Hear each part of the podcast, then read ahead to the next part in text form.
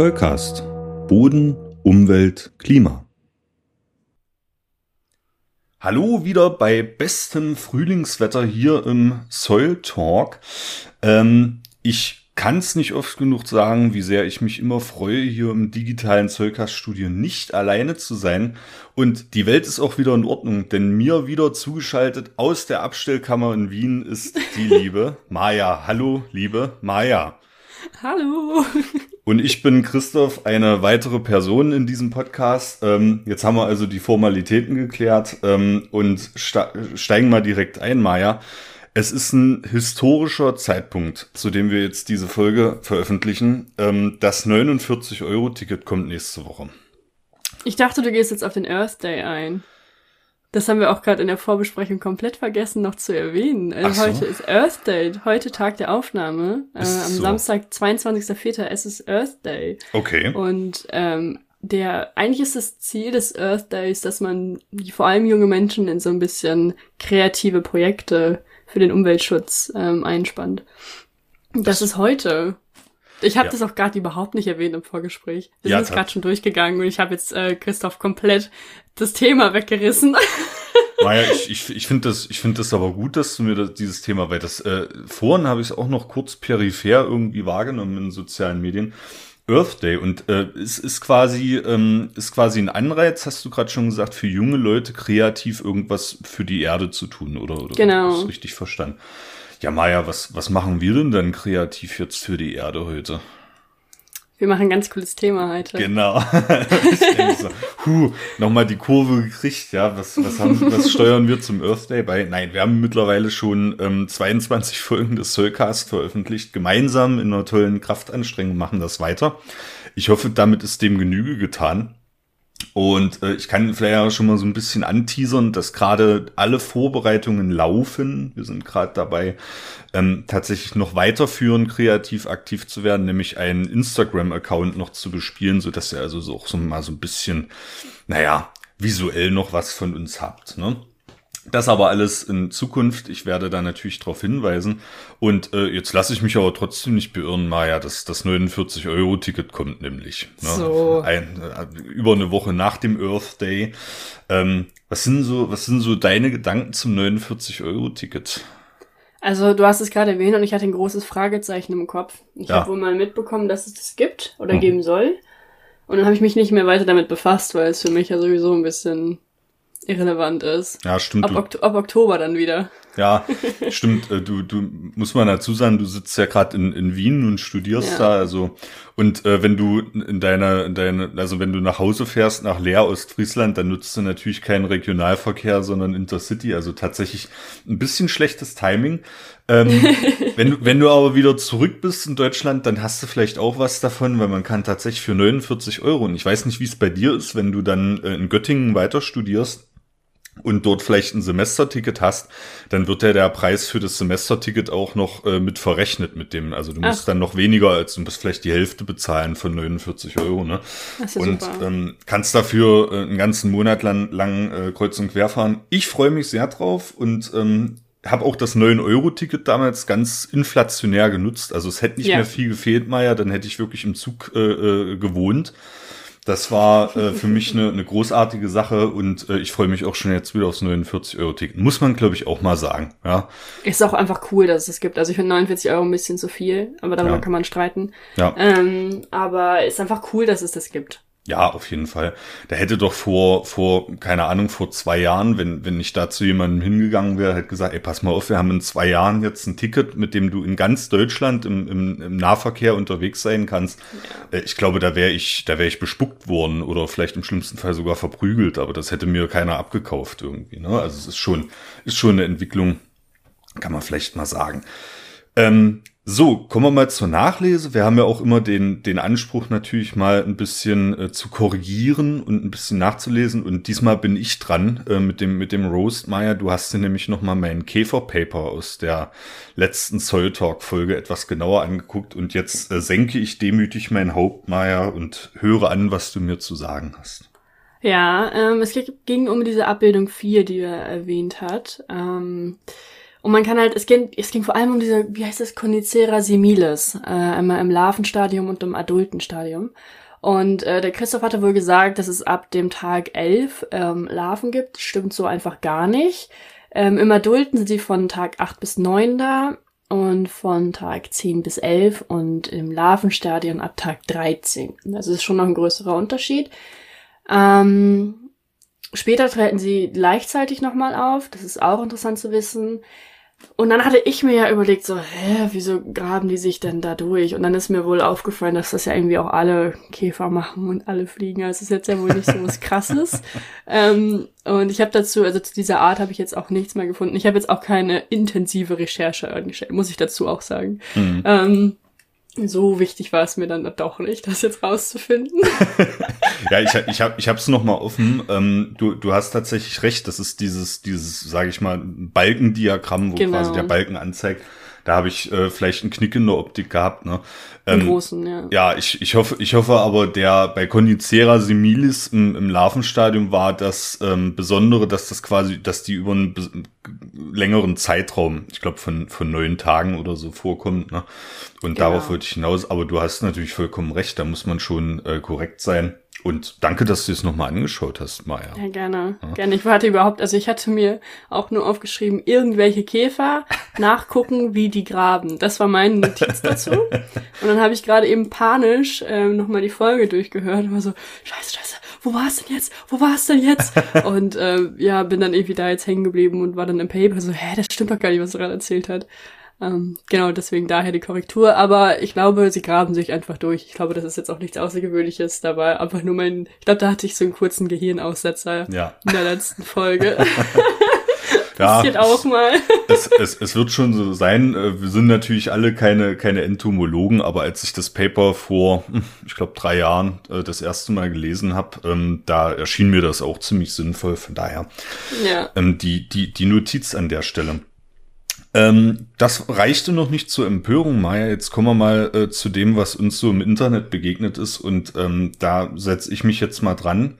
Du hast ja nachher für uns wirklich ein tolles Thema, äh, Mayas Gartentipps. Ich freue mich schon so sehr darauf. Und bevor ähm, ich mich dann in dieser Freude ergieße, werde ich jetzt mal ein bisschen abrenten. Und zwar habe ich das ähm, mal gemobst von den Jungs von Methodisch Inkorrekt. Ähm, ähm, weiß man ja vielleicht schon, dass ich, dass ich da definitiv ein Hörer der ersten Stunde bin von den beiden, zwei Physiker, die Wissenschaftskommunikation machen. Und was die machen, äh, ist quasi so ähnlich wie das, was wir hier machen. Die besprechen in jeder Folge, ähm, jeder bereitet ein Paper vor, ähm, nicht unbedingt aus der Physik, sondern eher so aus dem Spektrum der Naturwissenschaften, manchmal auch äh, Sozialwissenschaften. Und die stellen das gegenseitig vor. Warum machen die das?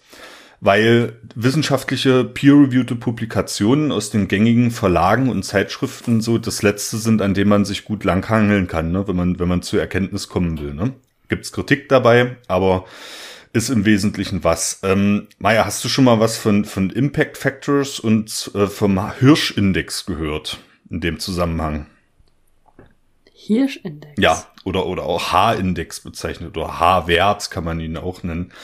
Ähm, das ist, äh, ist so nicht schlimm, äh, dass gerade wenn, wenn man jetzt noch nicht publiziert, ähm, ist das was, was an einem mal leicht vorbeigeht. Wenn du auf ResearchGate äh, schaust und schaust dir mal Wissenschaftlerinnen und Wissenschaftler an, da ist meistens unter den Namen, wenn die schon publiziert haben, der sogenannte H-Index. Und das ist äh, sozusagen ein, ein numerischer Wert, der mal vorgeschlagen wurde von einem Herrn Hirsch, der äh, dazu dienen soll, abzuschätzen, wie in Anführungszeichen leistungsfähig jetzt dieser Wissenschaftler, diese Wissenschaftlerin ist. Ne? Oh Gott. Ja, ähm, das äh, bezieht sich auf äh, die Anzahl der Publikationen und auf die, Zitat, äh, die Zitierungen der Publikationen. Ne? Und anhand dieser beiden Kriterien wird dieser Hirschindex äh, so äh, berechnet. Ähm, zum Vergleich ähm, oder ein, ein guter Anhaltspunkt ist immer, man sagt, wenn man nach 20 Jahren Forschungsarbeit äh, etwa einen H-Index von 20 hat, dann ist das, äh, ist das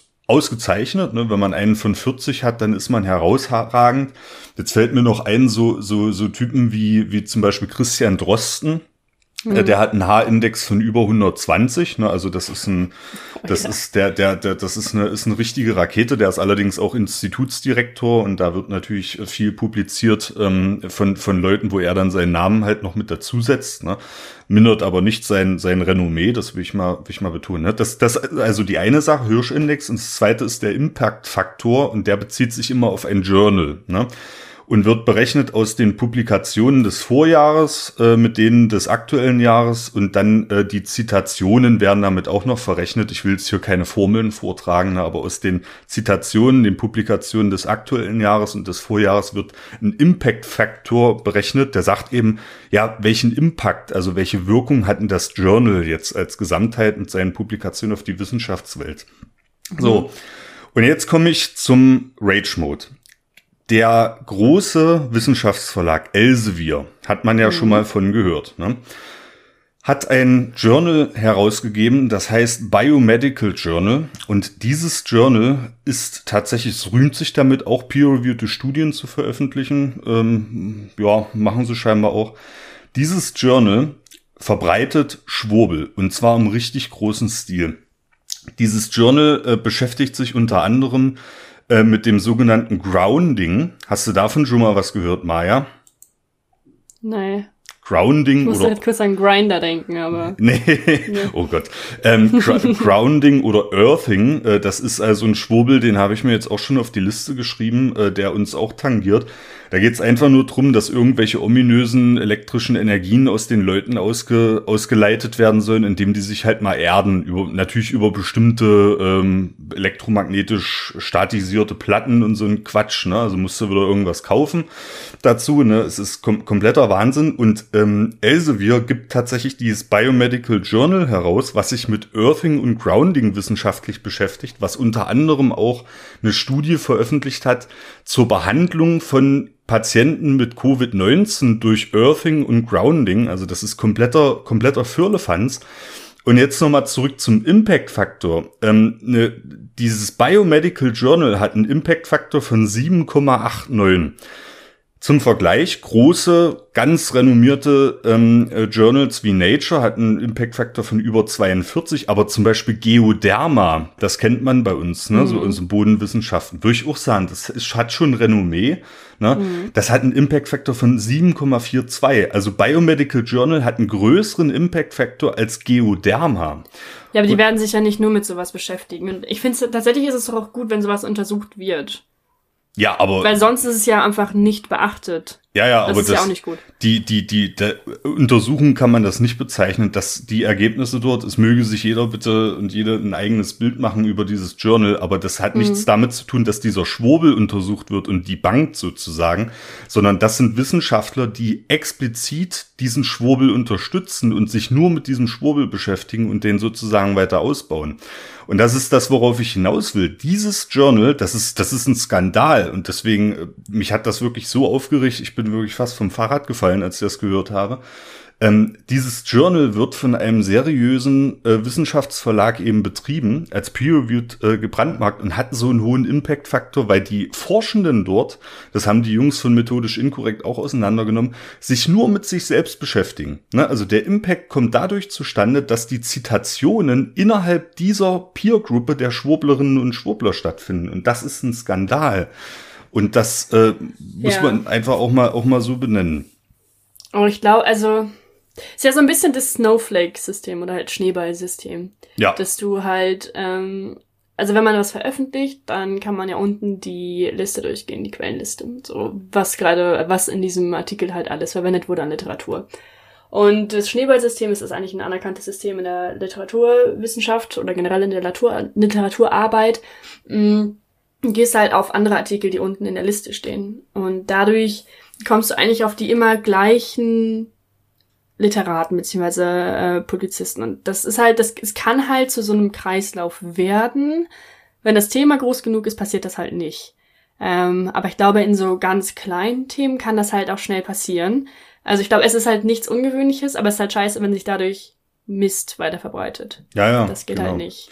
Und das, genau das ist hier passiert. Und eigentlich, ne, ähm, in, in, in meiner Vorstellung, und ich glaube in der idealen Welt, müsste so ein Journal das ja verhindern. Ich meine, das sind Redakteurinnen ja. und Redakteure, ne? das sind auch hauptamtlich Beschäftigte dort, die eigentlich diesen Job haben sollten. Ne? Ich meine, wissenschaftliche Publikation, das ist ja sowieso so ein Ding, könnte man eine eigene Folge dazu machen. Ne?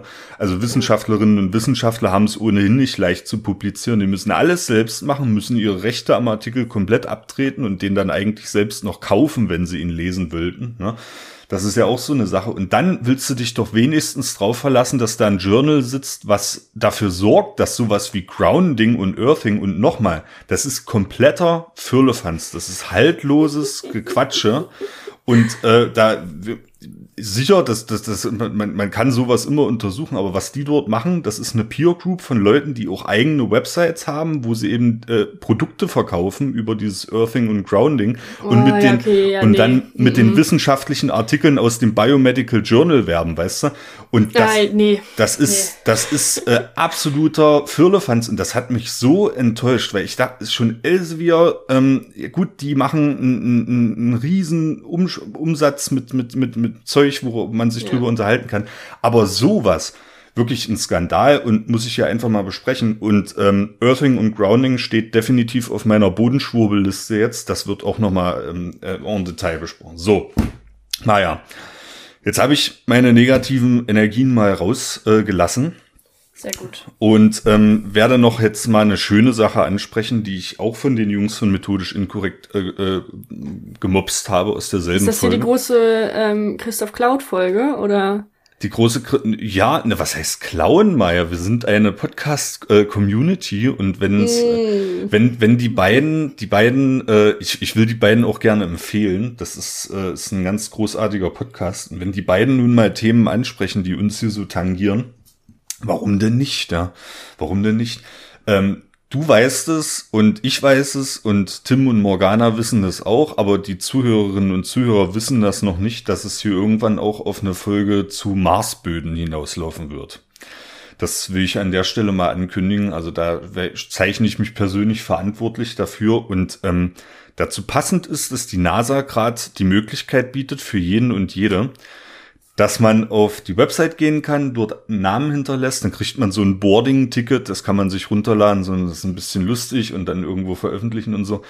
Aber äh, die werden in einer Mars-Mission irgendein technisches Gerät, ich glaube ein Rover oder so, dort hochschicken und werden auf einen Mikrochip oder auf eine kleine, pla kleine Platine oder so, werden die die Namen von den Leuten einbringen und werden sozusagen deinen Namen dann mal ja mit auf den Mars schicken. Ist das nicht toll? Wie viel Geld hast du dafür bezahlt? Null, das kostet gar nichts, Maya. Okay. Man kann das ganz einfach. Das ist eine Seite der Maya, ist natürlich äh, der der der NASA ist natürlich in den Shownotes. Ähm, man hinterlässt dort seinen Namen und kann dann einfach auf den Mars geschossen werden, namentlich. Ist das nicht toll?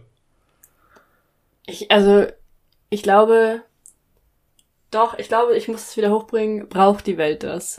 Das ist genau das gleiche wie das Mammutfleisch als Köttbullar. ja. Braucht die Welt das? Du, muss wie, man seinen Namen da hochschießen? Kann, kannst du mal, kannst du mal für die Hörerinnen und Hörer sagen, ähm, wie glücklich du bist, dass du es hier mit einem absoluten Nerd zu tun hast, der sowas, der sowas toll findet? Ja, das ist klasse. Das, das, fas das fasziniert mich. ähm, das äh, finde ich tatsächlich toll, weil ganz ehrlich. Okay also ich fände auch toll, mal auf den Mars zu fliegen, ne? aber seien wir mal ehrlich, das wird nicht passieren. Habe ich nicht die Konditionen dafür und du bist ja auch eine Weile unterwegs dorthin. Aber zu wissen, dass irgendwann vielleicht mal mein Name dort landet und das finde ich einfach, finde ich toll, Maya. Das ist okay. okay. Ja, also ich glaube, ich muss auch dazu sagen, also mich interessiert wirklich ganz wenig, so wenig wie das Sonnensystem. Es ist unfassbar, es interessiert mich halt wirklich gar nicht. Null. Ich könnte nicht mal sagen, wie viele Planeten wir haben. Ich weiß, dass es da so einen Spruch gibt. Ich habe wirklich keine Ahnung. Kein, wirklich. Also, mein Freund hat auch schon mehrfach gefragt, ja, Maya, und weißt du das jetzt? Und, und erzählt mal irgendwas über irgendwelche Sonnen. Und ich bin so, Alter, I couldn't care less. Es ist mir wirklich komplett egal. Das gebe ich auch öffentlich zu mir, dass wir das, das ganze Ding ist mir bums egal. auch das ist verschiedene Universen. Es ist mir so egal. Das ist wirklich unfassbar. Ja. Naja, Challenge accepted. Ähm, ich werde dich zumindest, was das Sonnensystem angeht, ich äh, gehe nicht aus, aus, aus dem Sonnensystem raus, aber werde ich dich noch auf die Seite der Astronomie äh, locken, oh, nee. über, über die Marsböden. Ähm, das ist so faszinierend und toll.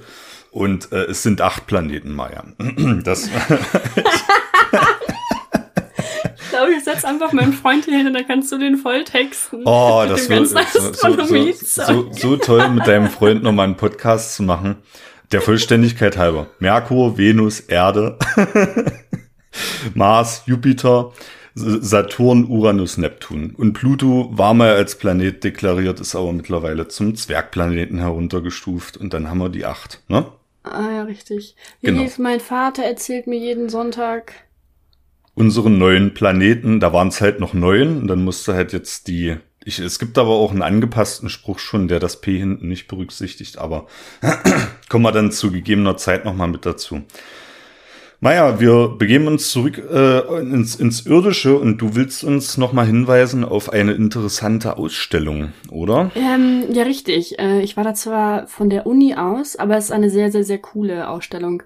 Ähm, zwar ist die in Wien. Ich weiß nicht, wie viele Leute in Wien wohnen, die den Podcast hören. Ich hoffe, viele. Ähm, und zwar ist er im Museumsquartier in Wien. Leute in Wien kennen das. Ist ein bisschen wie die Museumsinsel in Berlin. Ähm, und es geht um die Ausstellung Land Rush, Ventures into Global Agriculture. Ähm, die ist auf, eigentlich auf Deutsch und Englisch, aber alle Videos sind, glaube ich, auf Englisch geführt. Ähm, und es geht halt hauptsächlich darum, wie mit, mit Land umgegangen wird. Also es geht auch ganz viel um Wasserrechte.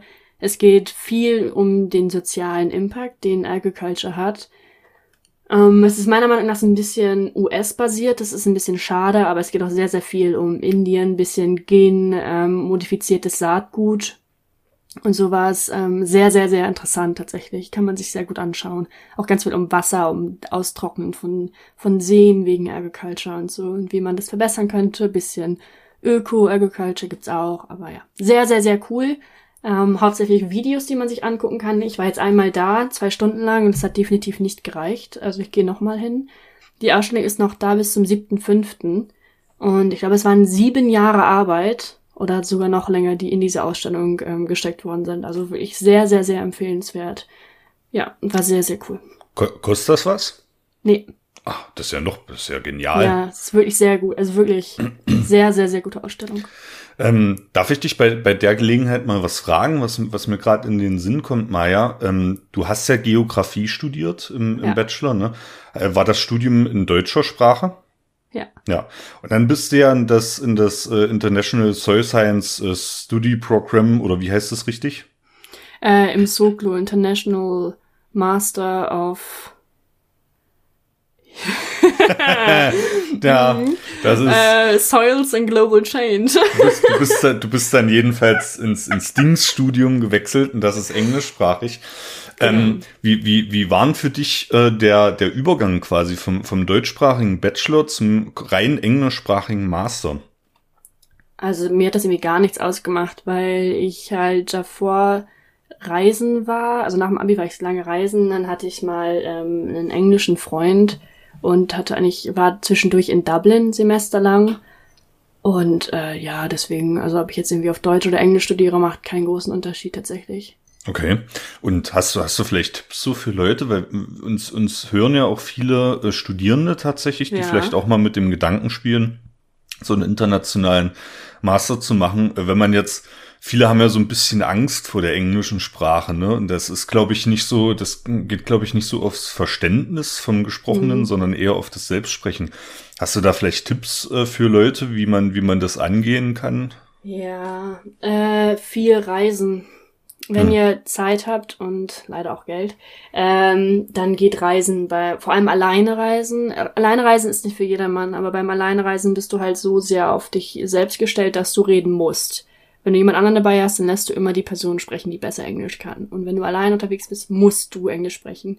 Ähm, ich habe das irgendwie so gemacht, dass ich in Familien war in England und habe da halt super viel Englisch gelernt.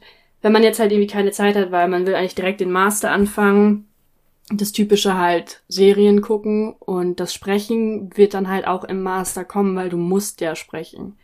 Ähm, bei meinem Master war das auch so, dass ich einen Englisch-Test vorher machen musste ähm, diesen, ich weiß gar nicht mehr, wie der heißt, aber ein Töffeltest. Doch, Töffel. Also einer dieser, dieser international anerkannten Tests.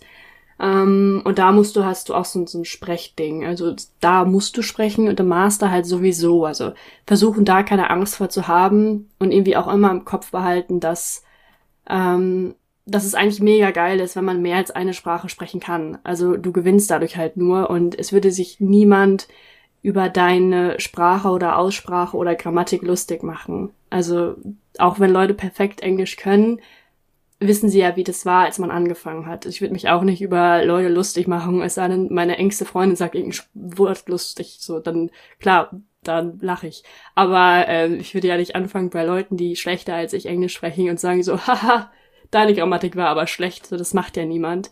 Ähm, deswegen da keine Angst haben und darauf vertrauen, dass Menschen nicht scheiße sind. oh, das ja. ist ein schöner, so eine gute Tipps, Maya, aber das, das kam mir gerade so in den Sinn. Weil das ja schon, ja. glaube ich, für viele auch eine Hemmschwelle ist. Ne? Ich weiß nicht, hast, hast du vielleicht Kommilitoninnen, Kommilitonen erlebt, wo, wo es auch ein bisschen schwierig war? Oder war das bei euch hm. eigentlich allen so in die Wiege nee, also gelegt? Ich, ich habe schon so das Gefühl, dass wir unterschiedliche Englisch-Levels haben. Die aus Europa sind tendenziell besser, tatsächlich auch haben häufig ein wirklich viel besseres Englischverständnis und auch Aussprache. Ähm, aber das gibt sich alles. Also ich habe das Gefühl, dass es jetzt so nach einem Semester sich komplett gegeben hat. Also wir sind jetzt nicht auf einem Level, aber es ist wirklich so, dass alle gut, sehr, sehr, sehr gut klarkommen. Ähm, das ist eigentlich kein Ding. Also man passt sich da schnell an, man lernt auch schnell. Ähm, ja, keine Angst haben, einfach machen. Und es gibt halt immer noch sowas wie DeepL, das ist halt so ein wissenschaftlicher Übersetzer, ähm, wenn ich halt irgendwas in, keine Ahnung, Physik oder so nicht verstanden habe, dann habe ich das halt auch immer gegoogelt. Ja, und es ist irgendwann ist es halt auch so, dass man die Sachverständnis eigentlich auf ähm, Englisch besser erklären kann als auf Deutsch. So, also so ist es ja. bei mir. Hm. Dass wenn ich halt versuche, irgendwas zu erklären, dann bin ich halt direkt in den englischen Begriffen und ich weiß halt teilweise einfach nicht die deutsche Übersetzung für sehr, sehr, sehr viele Wörter. Ja. ja. Ja. Aber das ist eigentlich auch cool, weil man ist halt auch so durch einen englischen Master bist du ja viel flexibler. Ich könnte theoretisch überall arbeiten, wenn ich wollte. Ja, das ist, das ist so. Schreibst dann in Lebenslauf verhandlungssicher, ja, dann bist du, bist du schon auf einer, auf einer guten Seite. Nee, das, das ist eher fließend. Fließend. weiß, weiß gar nicht, wie da die Abstufung wäre, aber ähm, das sind sehr, sehr, sehr gute Tipps. Ich will vielleicht noch einen hinten, hinten ranjagen, so was die Fachsprache angeht. Ähm, gibt tatsächlich viele Leute, denen helfen so Karteikarten. Das kann vielleicht auch was sein. Ja. Also gerade wenn es um Fachbegriffe geht oder auch um bestimmte Redewendungen oder so, einfach mal ähm, sich keine Ahnung. Ich habe das tatsächlich gemacht, ähm, als ich so das erste Mal mit mit äh, mit englischsprachigen Fachartikeln konfrontiert war. Ich habe mir dann auf YouTube mal irgendwelche Vorträge angeschaut und jedes englische Fach, jeder englische Fachbegriff, den ich nicht verstanden habe, habe ich mir eine Karteikarte angelegt. Und dann habe ich die halt immer mal so runtergelernt nebenbei. Und das kann, ja. glaube ich, auch ein bisschen helfen. Ne? Und vielleicht auch einfach also, mal. Ich hab, ja, hm. Und vielleicht auch einfach mal zu Hause Englisch sprechen, wenn man mal so, keine Ahnung, wenn man mal irgendwas so auch im Gedanken sich vor sich hin sagt, ne? Mal gucken, okay, wie würde ich denn das jetzt im Englischen formulieren? Ne? Alles, alles, alles hilfreich. Das habe ich tatsächlich auch gemacht. Also hm. ähm, als ich ich weiß gar nicht, wann, als ich in Dublin war oder so. Ähm, also ich meine, wenn du lang auch nur Englisch sprichst, dann kommst du ja sowieso da rein, dass du halt in Englisch denkst. Ähm, und ich habe das auch jetzt teilweise, dass ich dann bestimmte Sachen extra ähm, versuche in Englisch zu formulieren, nur damit ich die einmal formuliert habe. Ähm, das ist, glaube ich, sehr, sehr cool. Generell so Karteikarten lernen, auch voll wichtig. Ja, und ich glaube auch, was ganz wichtig ist, was bei mir zumindest ein Punkt war, war ähm, Kritik ertragen können. Es ist ja generell so ein Ding, aber ich finde vor allem beim Lernen ähm, von Sprachen war das immer, wenn Leute gesagt haben, so ja mal, das ist nicht das richtige Wort dafür. Also es gibt, es ist ein bisschen was lächerliches, aber es gibt so einen Unterschied zwischen hard und difficult. Ähm, bei uns im Deutschen ist beides schwierig. Aber im Englischen würdest du halt sagen, ähm, dass irgendein Task, also irgendeine Aufgabe difficult ist, aber die ist ja nicht hart. Weil hart ist zum Beispiel ein Stein. Ja. Weil der ist halt hart. Ähm, ja, kleiner, aber feiner Unterschied, ne? Genau, ja. ja. Und ich habe das dann irgendwie falsch gesagt und dann waren die so, hä, nee, so sagt man das jetzt nicht. Und dann war ich irgendwie so kurz so, das ist doch voll der kleine Unterschied. Aber sowas muss man halt annehmen können. Ja. Ähm, und immer akzeptieren, auch dass man lernt. Man hat ja auch nie ausgelernt, selbst wenn man fließend Englisch spricht. Du lernst ja auch immer, also ich würde jetzt nicht sagen, dass ich fließend spreche, also dafür ist es zu schlecht. Ja. Aber ähm, man lernt ja schon auch immer noch was dazu. Genau, Ach. und das halt auch an sich ranlassen und da ja. gekränkt sein und immer wieder Fragen stellen.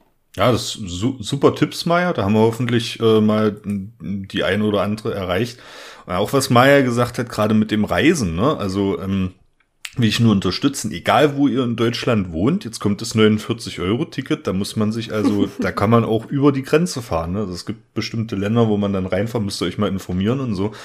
Aber zum Beispiel, ich wohne jetzt in, in, in Leipzig, na gut, da wäre das nächste ins Ausland wäre quasi ähm, die Tschechische Republik, aber da spricht man gerade im Grenzbereich noch auch noch sehr gut Deutsch, aber zum Beispiel nach Polen rein, ja. Da, wenn ich spreche sprech kein Wort Polnisch und so, und da bist du dann irgendwann vielleicht auch gezwungen, dich mal auf Englisch zu verständigen. Mach das doch einfach mal ähm, und zieht mal los, Leute. Ist, ist Sehr empfehlenswert sind da auch die Benelux-Länder. Also in den Niederlanden und auch jetzt ähm, nach meiner Erfahrung in Belgien die sprechen halt einfach fließend ja. Englisch. Das ist halt einfach, also was Englisch, was, was sich Deutschland und Österreich dagegen leistet, ist halt einfach frech, so. habe ich auch schon, habe ich auch schon gehört. Ne? Nur, nur nach Frankreich dürfte er nicht fahren. Äh, da habe ich persönlich die Erfahrung gemacht, dass man da äh, mit dem Englischen äh, nicht sehr liebäugelt, oder? Was, was sagst du? Nee, nee, nee so. also entweder du sprichst Französisch oder. Ja. Also ja. Nein, es ist, es ist, ich meine, es kommt natürlich auch immer auf, auf Städte oder, oder ländliche Regionen an, aber ja, ich glaube, in, in Frankreich lernst du halt andere Sprachen nicht so doll, wie wir das jetzt lernen. Ist in England tatsächlich genauso. Die lernen tatsächlich auch nur so ein Jahr Deutsch und dann reicht es auch wieder. Ja. Ähm, die lernen halt nichts anderes. Ja, das ist. Ja. Nö, wieder mal einen schönen Nerd-Talk gemacht. Vielen Dank, Maya, für deine, für deine ähm, für deine Erfahrungen. Das fand ich jetzt einfach auch mal wichtig. Ist doch schön, du hast so einen International Soil Science Master da gerade am Wickel, da kann man auch mal über sowas sprechen. Ja. Ähm, und ich sag mal noch eine, noch eine letzte Sache, die äh, spielt sich im, im sehr deutschsprachigen Bayreuth ab. Ähm, da ist auch eine Ausstellung, die dünne Haut der Erde heißt sie, die hat am 16. April ihre Pforten geöffnet und ich habe es im Vorgespräch schon gesagt, das wird vermutlich mein erster Exkurs äh, des 9-Euro-Tickets werden in, am 1. Mai-Wochenende. Ich können wir da mal so ein, so ein Mini-Hörerinnen-Treffen machen. Wenn ihr also am 1. Mai-Wochenende auch in Richtung Bayreuth unterwegs seid, dann können wir uns dort gerne treffen.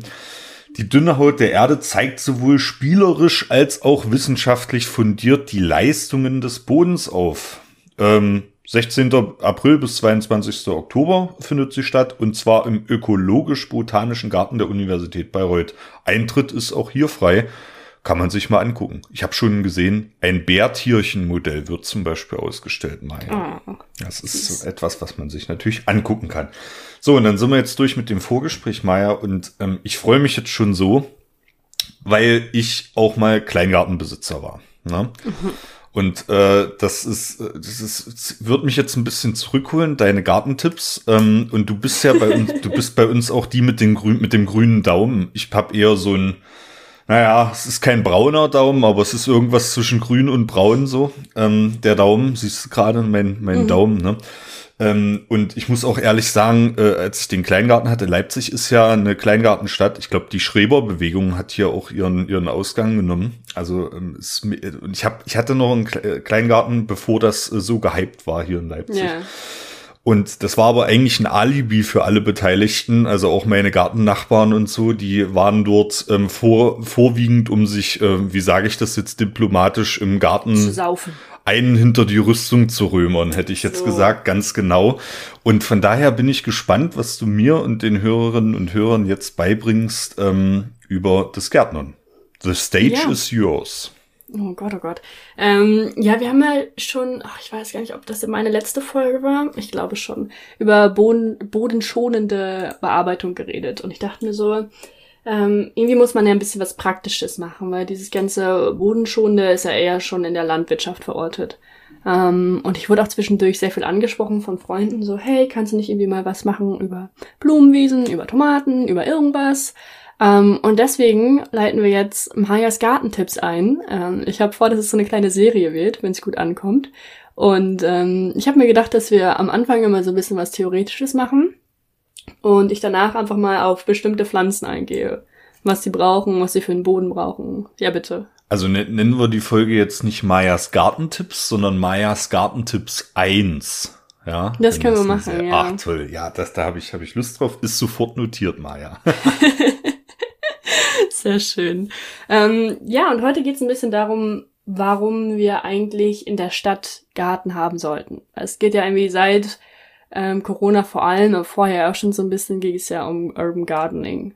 Was wird dir da als erstes so einfallen, Christoph? Was ja, verstehst du unter dem Begriff? Ja, natürlich den Kleingarten, ne? also den, mhm. den klassischen Schrebergarten, würde ich mal sagen. Ne?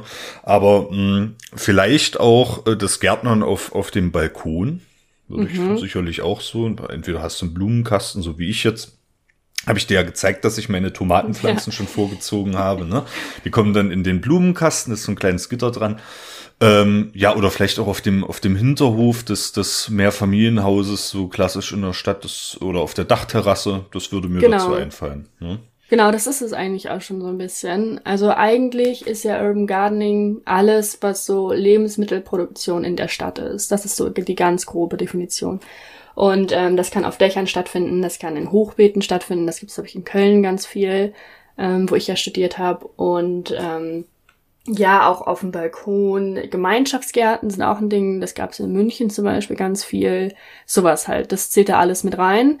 Und dadurch hat es ja nicht nur naturwissenschaftliche Aspekte, sondern auch soziale Aspekte, vor allem halt in diesen Community-Gärten, aber auch was so ähm, Food Security angeht, also Nahrungsmittelsicherheit spielt halt auch ganz viel mit rein und das will ich einfach alles ein bisschen in dieser Serie jetzt mal so covern, dass wir alles davon einmal ein bisschen besprechen, um was es da auch geht bei Vielleicht auch sowas bei, bei Nahrungssicherheit, dass wir ein bisschen auch über globale Aspekte reden. Also da spielt dann ja auch zum Beispiel leider Gottes Monsanto so eine Rolle, also ähm, genmodifizierte Saaten und sowas. Dass wir sowas mal ein bisschen besprechen. Fände ich cool. Christoph nickt, ich, ich glaube er auch. Ich finde das auch mega cool, Maya. Sehr schön. So, und ich habe mir ein Paper rausgesucht, ähm, das werde ich auch in die Show Notes packen. Und zwar geht es da um Urban Gardening in a Changing Climate, a Review of Effects, Responses and Adaptation Capacities for Cities. Also urbanes, also Urban Gardening ähm, in einem sich ändernden Klimat. Äh, Klima heißt es auf Deutsch, ne? Da fängt's schon an. Ja. ähm, es ist eigentlich so eine, so eine Metastudie ähm, zu den ganzen Urban Gardening ähm, Projekten und vor allem wissenschaftlichen Publikationen, die es gab. Und da geht es halt vor allem um die ähm, Effekte, quasi die Antworten und die ähm, Adaptionen, die es in Cities gibt. Metastudie ja. für die für die Zuhörerinnen und äh, Zuhörer. Ähm, ich weiß nicht, ob, ob wir es schon mal angesprochen hatten. Äh, ist also eine, eine Zusammenfassung von nahezu aller publizierter Literatur zu einem bestimmten Thema und zwar vor dem Hintergrund statistischer Kriterien. Ne? Also da genau. werden Daten extrahiert und mit den Daten wird dann eine sogenannte Effektgröße berechnet und geguckt, ob die statistisch signifikant ist. Das nur, falls nur jemand noch nichts von, von Metastudien gehört hat. Sehr wichtig, genau. Gut, dass du es erklärst. Ähm, die haben das da auch über bestimmte Stichworte dann gegliedert und ähm, durchsucht und so. Es ist alles in der Methodik erklärt. War mir ein bisschen zu langweilig, aber diesen eigentlich ist die Methodik immer sehr, sehr wichtig. Ähm, für das Thema jetzt aber gerade nicht so. Sie haben eigentlich in dem Paper angefangen mit der Frage, warum Gärten überhaupt wichtig sind und kamen recht schnell auf die IPCC. Die kennen ja alle den IPCC ähm. Und zwar hat die IPCC geschrieben, eigentlich bräuchten wir eine Adaptation, Mitigation and Resilience, also eine Anpassung, eine Milderung und eine Resilienz. Und ähm, sie haben Anpassung, haben sie gesagt, so Anpassung ähm, an das sich ändernde Klima. Weil ne, es ist halt jetzt schon so, dass es äh, die, die Atmosphärentemperatur immer höher steigt und da müssen wir uns halt anpassen, weil ganz verhindern können wir es nicht mehr. Dann die Milderung. Wir müssen irgendwie versuchen, das aber so gering wie möglich zu halten. Und da geht es vor allem um Treibhausgase. Ich glaube, da kommt in der nächsten Folge, die wir veröffentlichen, nicht der Soil Talk, sondern die Monologfolge. Da kommt auch noch was dazu. Also da gerne reinhören. Ähm, und dann geht es auch noch um die Resilienz, dort vor allem die sozial-ökonomischen Aspekte. Das, was ja, was ich vorhin angesprochen habe, was beim Gardening und ähm, auch bei der Food Security mit reinzählt. So, kommen wir dann zu Urban Gardening. Seit wann gibt es Urban Gardening, Christoph? Hm, das ist äh, eine gute Frage. Ich würde mich jetzt auf die Schreberbewegung äh, beziehen in erster Linie, aber bestimmt gibt es das auch schon eher. Ich glaube, die, die großen Städte, so, sagen wir mal, Berlin, was so im, im 18. Jahrhundert so richtig gewachsen ist, aus, aus einer kleinen Stadt heraus, bestimmt hat es damals dort auch schon sowas wie Urban Gardening gegeben. Ja, du denkst viel zu kompliziert. Also es gibt okay. Urban Gardening schon seitdem es Städte gibt. Ach Maja, jetzt habe ich ja. ja, man, man, man, man muss eben manchmal einfach einfach denken, ne? Richtig, denk einfach wie ich. Mhm. Nein, ähm, tatsächlich seitdem Menschen in Städten wohnen, das ist ja das erste Mal so im äh, fruchtbaren Halbmond Mesopotamien, da die Ecke. Ja. Ähm, wird ja, also wird, wurde vorher schon angebaut, aber sieht man in Städten wohnt, wird halt in Städten angebaut. Und deswegen hat es halt schon eine extrem lange ähm, Historie. Es ist halt nur so, dass es jetzt in den, also jetzt in den letzten Jahren kommt es wieder, aber davor war es einfach mal so ein paar hundert Jahre so ein bisschen verschollen, dadurch, dass man halt richtig intensive Landwirtschaft hatte und ja. die halt ausgelagert hat. Das ist wieder wieder wie Agroforst, ne? Das ist eigentlich nichts Neues, äh, betreibt genau. die Menschheit seit seit seit ja Mesopotamien dann seit seit Tausenden von Jahren eigentlich ja. äh, wieder hervorgekramt, ne? Genau, ja. Und ähm, heutzutage ist es halt wieder ein Trend und in der Wissenschaft sieht man das eigentlich recht positiv, weil es halt vor allem, also je nach Klima und je nach Region, ähm, könnte man dadurch halt Unterernährung und Mangelernährung halt extrem verringern. Ähm, muss man aber auch sagen, ich glaube, stand jetzt nicht im Paper, aber ich glaube schon, dass es da vor allem auch schon betrieben wird. Also das Urban Gardening, wie jetzt wahrscheinlich du und ich das verstehen, ist ja schon eher so ein Großstadtding in Deutschland. Tatsächlich kam auch in der Metastudie raus, dass äh, mitunter die meisten Studien auch in Deutschland publiziert werden. Also es ist schon ein deutsches Ding tatsächlich. Ähm, wahrscheinlich haben wir auch einfach nur wieder irgendwas einen Namen gegeben, was es halt auch schon längst gibt, ne? Wie immer. Ja, das glaube ich, glaube ich äh, sofort. Das ist doch so, so, so, so ein Kulturding eigentlich schon in, in Deutschland. Ja, alleine schon, genau. wenn ich wenn ich in meinem Wohnhaus gucke, wie sich da immer äh, äh, gewetteifert wird, wer da die größten Tomaten hat und so, auf dem Balkon wohlgemerkt, auf dem Balkon. Ja, das ist echt bemerkenswert. Hast du denn, wenn du damals in deinen, ähm, in deinen Schrebergarten gegangen bist, hast du da einen Unterschied gespürt im Klima? Ähm, war es irgendwie wärmer, war es kälter, war es feuchter, war es trockener?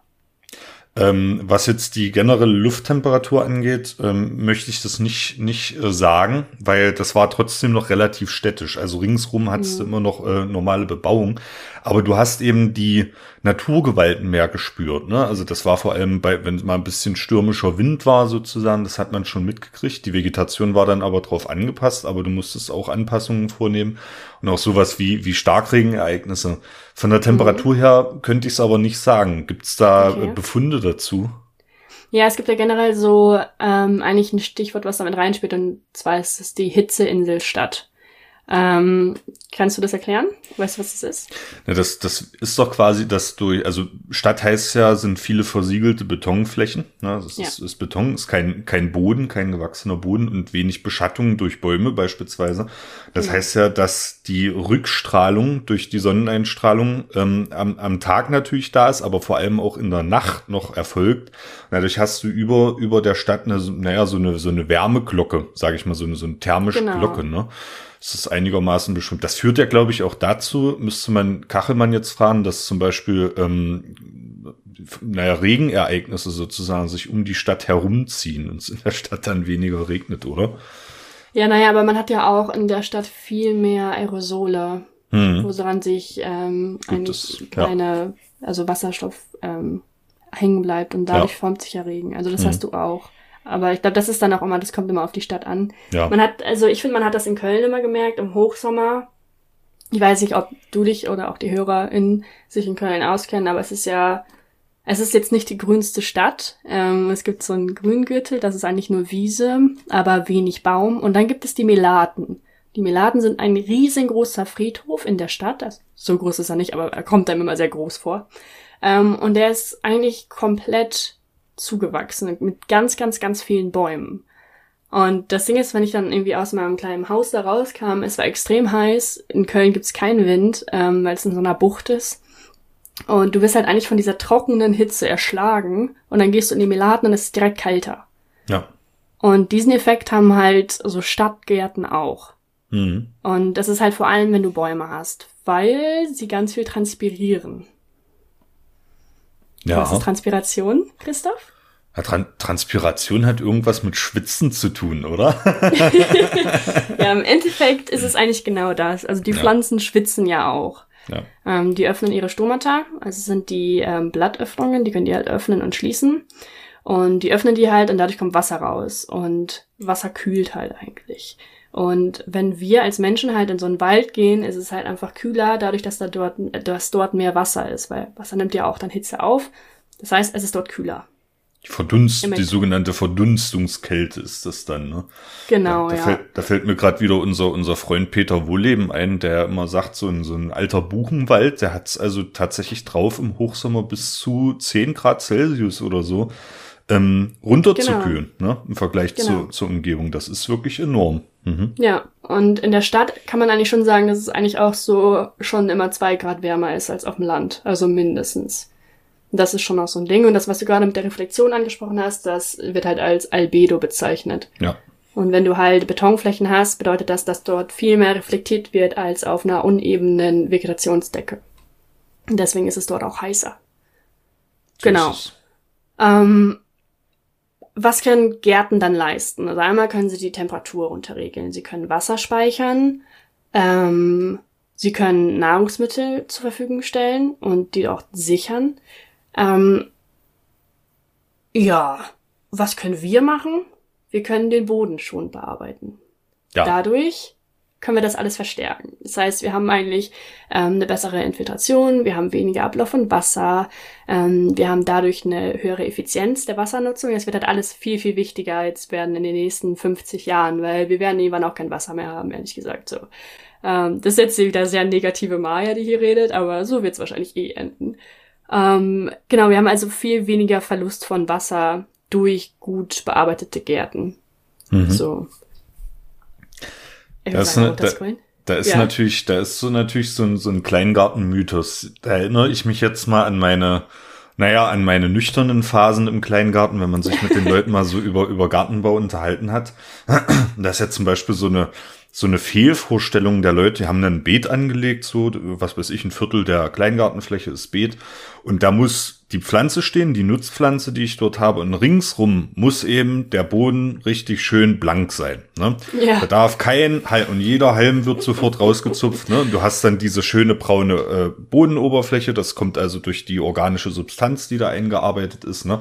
So, und jetzt, äh, jetzt wende ich das mal an, was du uns gerade erklärt hast zum Albedo, ne? und wende mal an, was ich noch so weiß eigentlich aus der Schulphysik, weil wenn eine Fläche etwas dunkler ist, dann hat die entsprechend ja auch ähm, das Vermögen quasi sich aufzuheizen. Ne? Richtig. Das heißt ein geringeres Rückstrahlvermögen. Ne? Und dann habe ich ja den Effekt, den du, also die, die Möglichkeiten, die du uns gerade erklärt hast, auf dieser Fläche zumindest schon mal wieder ein bisschen zunichte gemacht. Ne? Ja, absolut, weil dadurch verdunstet ja wieder super viel Wasser. Das ist ja, ja das hatte ich in der Bodenfolge, dieser bodenschonenden Bearbeitung, hatte ich das ja auch schon erklärt. Böden müssen bepflanzt sein. Ja. Sonst emittieren sie einfach nur CO2 und alle möglichen Treibhausgase im, im schlimmsten Fall. Und deswegen immer den Boden bedeckt haben. Ganz, ganz, ganz, ganz, ganz wichtig. Und am besten mit Vegetation. Also auch wenn da irgendwie Gras wächst oder keine Ahnung, irgendwelche, baut irgendwelche Bohnen, whatever, oder Klee. Klee ist auch super. Ja. Irgendwas anbauen, so dass es halt nicht weiter verdunstet, weil dann müsste halt auch einfach mehr gießen, ne? Ist halt auch ein Ding, ist halt voll anstrengend. Ja, das, das muss man, glaube ich, aber tatsächlich mal erwähnen, weil das war bei uns, äh, tatsächlich wurde das als Mangel äh, von den Nachbarn schon äh, gewertet, wenn man dort halt nochmal so ein bisschen beibewuchs. Man, man, man sagt ja das dann. ist ja auch hässlich. Ja, furchtbar sieht das aus, wenn da, wenn da die, die, dieser Boden nicht, nicht einheitlich braun ist, ja, und also wirklich, wie, wie kann man das mal? Sie man wird ja dann auch als Unkraut bezeichnet. Da würden Ja. uns jetzt Botanikerinnen und Botaniker, glaube ich, äh, gewaltig reinkrätschen und den kleinen Gärtnern, ähm, wenn man irgendwas als Unkraut bezeichnet. Unkraut gibt's eigentlich nicht, bin ich davon überzeugt. Aber ja, das äh, hast du natürlich vollkommen recht. Das kann man hier vielleicht mal erwähnen. Genau, und wir haben ja gerade schon die Transpiration ähm, angesprochen. Was machen Pflanzen noch? Sie transpirieren oder generell haben sie die Respiration, also die Veratmung von Sauerstoff. Sie geben ja nachts, geben Pflanzen ja CO2 auf, aber was machen sie auch noch? Sie nehmen nachts CO2, geben sie ab, so rum. Ja. Ja. Und was machen sie auch noch, Christoph? Na, sie betreiben noch Photosynthese. Richtig. Also und dadurch sie- nehmen sie CO2 auf. Ja. Genau, und das ist halt auch ganz, ganz wichtig, dass wir das mehr machen, weil wir haben viel zu viel davon in der Atmosphäre. Und ähm, zwar haben Gärten, also vor allem so Stadtgärten, einen so einen super kleinen Einfluss, weil das ist jetzt ja nicht quantitativ viel, aber es ist trotzdem etwas. Ähm, und die CO2-Aufnahme ist halt die eine Sache und dann gibt es aber auch noch die Reduktion von Treibhausgasen. Also dadurch, dass man halt sein, sein Essen lokal hoffentlich irgendwie vor sich auf bei der Haustür oder halt auf dem Balkon anbaut, ähm, hast du die Reduktion von Treibhausgasen. Das heißt, es muss weniger transportiert werden, es muss ähm, weniger irgendwie abgeerntet werden und dann verpackt werden und alles Mögliche. Keine, kein großer Punkt, man kann sich das vorstellen. So, aber, das ja.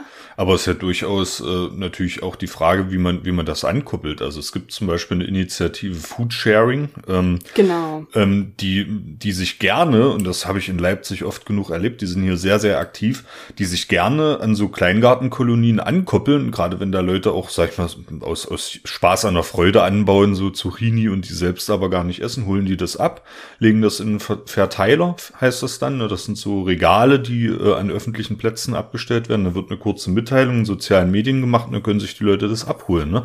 Also das ist ja auch eine Möglichkeit. Ne?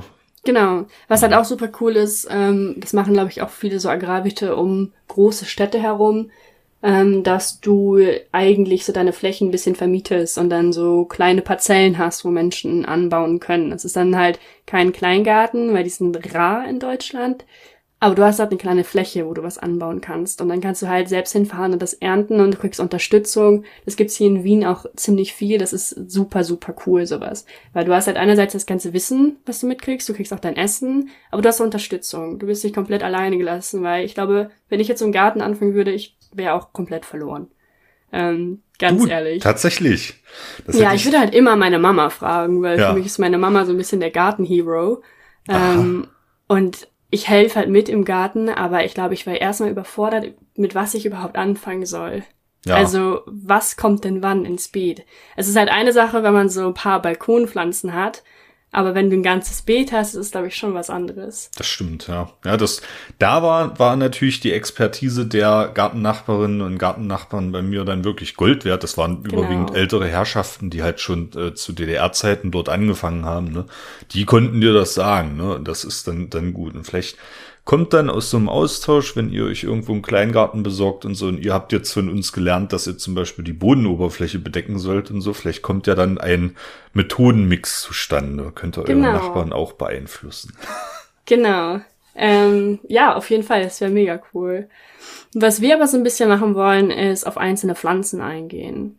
Und ähm, vor allem Tomaten sind ja eher so Kübelpflanzen. Also Tomaten im Beet sind selten weil sie ein paar spezielle Anforderungen haben.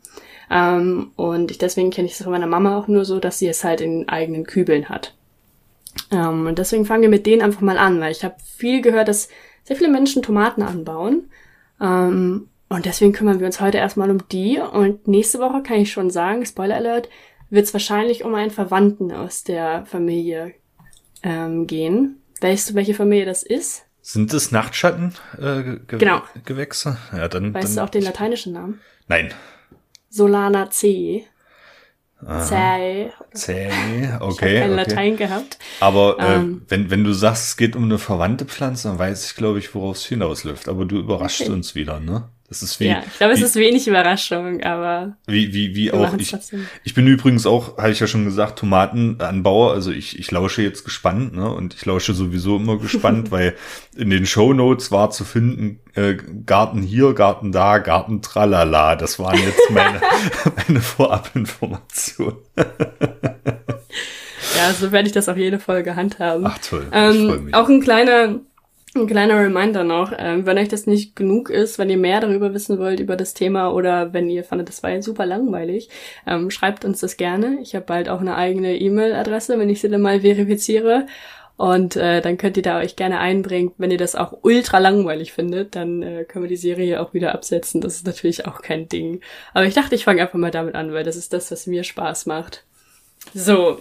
Und zwar, es geht heute um die Tomate. Es geht um die Solanum Lycopersicum, das ist der lateinische Begriff für Tomate, aus der Familie der Nachtschattengewächse, wie Christoph schon gesagt hat. Es gibt verschiedene Sorten. Ähm, es gibt wahrscheinlich sehr, sehr, viel, sehr, sehr, sehr viele verschiedene Sorten. Ich habe jetzt mal so die vier genommen, die so ein bisschen bekannter sind. Ähm, das sind Stabtomaten, Busch- oder Balkontomaten. Das ist wahrscheinlich das, was Christoph auf seinem Balkon hat. Ähm, Fleischtomaten, die kennen wir auch alle, die sind so diese großen mit diesen Rillen drin. Und Kirsch- oder Cocktailtomaten. Die habe ich. Auch alle. Ah, die hast du? Die habe ich. Ich habe Ach Kirsch, ja. Kirsch und Cocktailtomaten. Was sind was? Was sind Stabtomaten, Maya? Wie muss ich mir das vorstellen? Oh Gott, ich weiß es nicht genau. Ich denke aber, dass die, die ähnlich aussehen wie normale Tomaten, ehrlich gesagt. Okay. Ja, kann ich auch nochmal nachgucken.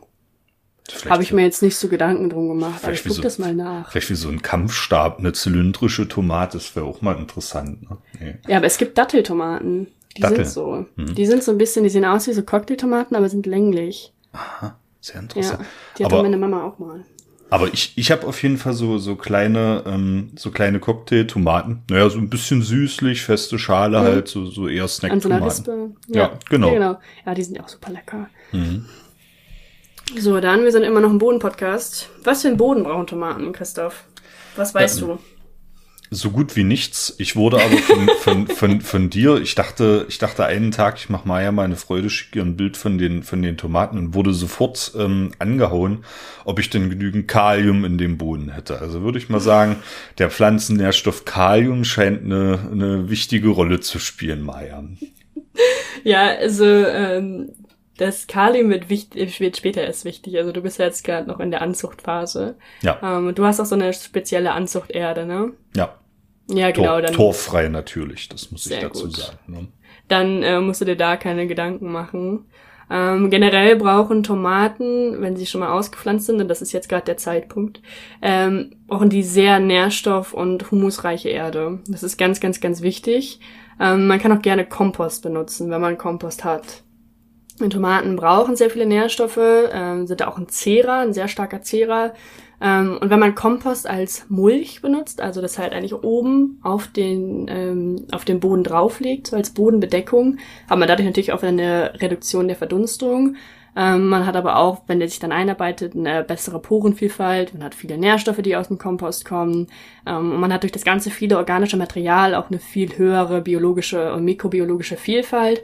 Bedeutet auch tatsächlich eine bisschen höhere Resistenz gegenüber Krankheiten, weil Tomaten sind da sehr, sehr, sehr anfällig. Dazu kommen wir auch noch später. Generell auch beim Boden keine Staunässe vertragen Tomaten gar nicht. Das heißt, immer einen Ablauf gewährleisten oder ein sehr, sehr gutes Bewässerungssystem. Also sowas wie, ähm, das heißt, im Englischen heißt es Drip Irrigation, also so Tropfenbewässerung. Ich kenne das noch von den ähm, Erdbeeren, die meine Mutter früher in unserem alten Haus ähm, angepflanzt hat. Da hatte sie immer so Erdbeeren und Stroh und dann einen Schlauch, in den sie Löcher gemacht hat. Ja, genau. Und äh, dadurch hast du halt auch immer so punktuelle ähm, Bewässerung, die aber nicht zu doll ist. Weil das können Tomaten halt auch nicht. Also keine Staunässe und aber auch nicht zu wenig. So, das ist ganz Ja. wichtig. Mhm. Gibt es mittlerweile, glaube ich, auch so Systeme von namhaften Herstellern, äh, die für Balkonien quasi genau solche, solche Tropfenbewässerungen anbieten. Hast du ein ganz dünnes Schläuchchen, das machst du irgendwie an deinem, an deinem Wasseranschluss fest und dann tropft das halt immer so regelmäßig. Genau, ja, das ist eigentlich ganz cool, weil es halt für die Pflanze nicht zu überfordernd ist, aber sie halt auch nicht austrocknet. Also da sind Tomaten schon ein bisschen anspruchsvoller. Da geht halt nicht so, ich fahre eben in Urlaub oder ich bin übers Wochenende nicht da im Hochsommer. Funktioniert halt nicht. Ähm, wir müssen halt jemanden haben, der die da gut bewässert. So, und dann sind wir auch schon beim Anbau. Ähm, es gibt tatsächlich sowas wie Tomatenhäuser und so. Es sind eigentlich nur Gartenhäuser komplett für Tomaten. Das ist aber so ein bisschen Next-Level-Shit. Ähm, was man eigentlich auch machen kann. Das ist jetzt, Was das ist? ist jetzt der Moment, wo ich mir notiere, dass ich diese Folge als explicit ranken muss. Ich habe vorher auch schon die ganze Zeit Scheiße gesagt. ja, okay, okay, dann, dann ist die Folge schon von vornherein. Ich glaube, jede Folge, in der ich mit drin ist, ist explicit. ähm, ja, generell müssen Tomaten halt ähm, sonnengeschützt stehen. Also die müssen einen sehr, sehr hellen Standort haben, aber die dürfen keine direkte Sonne haben.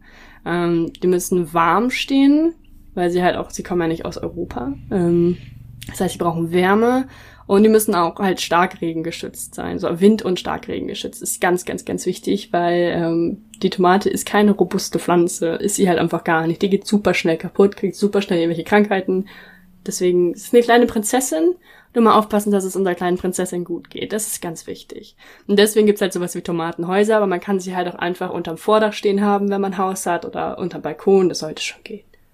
Wenn da halt nicht direkt der Wind reinballert, so. Genau, ähm, ich habe gerade schon erwähnt, dass Tomaten sehr zehrend sind. Das heißt, jedes Jahr ein neues Beet. Sonst vermehren sich da Krankheiten. Ähm, dazu muss man auch sagen, das wissen, glaube ich, manche Menschen nicht, die Tomate ist einjährig. Also die geht euch im Herbst ein. Das ist ganz normal. Und es ist auch sehr schwer bis unmöglich dagegen was zu machen. Die Tomate würde in der freien Wildbahn wahrscheinlich nicht überleben. Also wenn, wenn, wenn, wenn, wenn, wenn ich im Herbst beobachte, Maya, dass die Pflanzen irgendwann braun werden und die Blätter abwerfen, werde ich daran denken und äh, nicht, nicht so sehr weinen. Das hast du jetzt ja. mir, mir erklärt. Aber ich nehme dann natürlich mir eine, eine äh, Kirschtomate ab und werde da die Kerne rausfutzeln und werde dann genau, für das nächste Jahr. Ja, sehr gut. Dadurch, dazu kommen wir auch noch.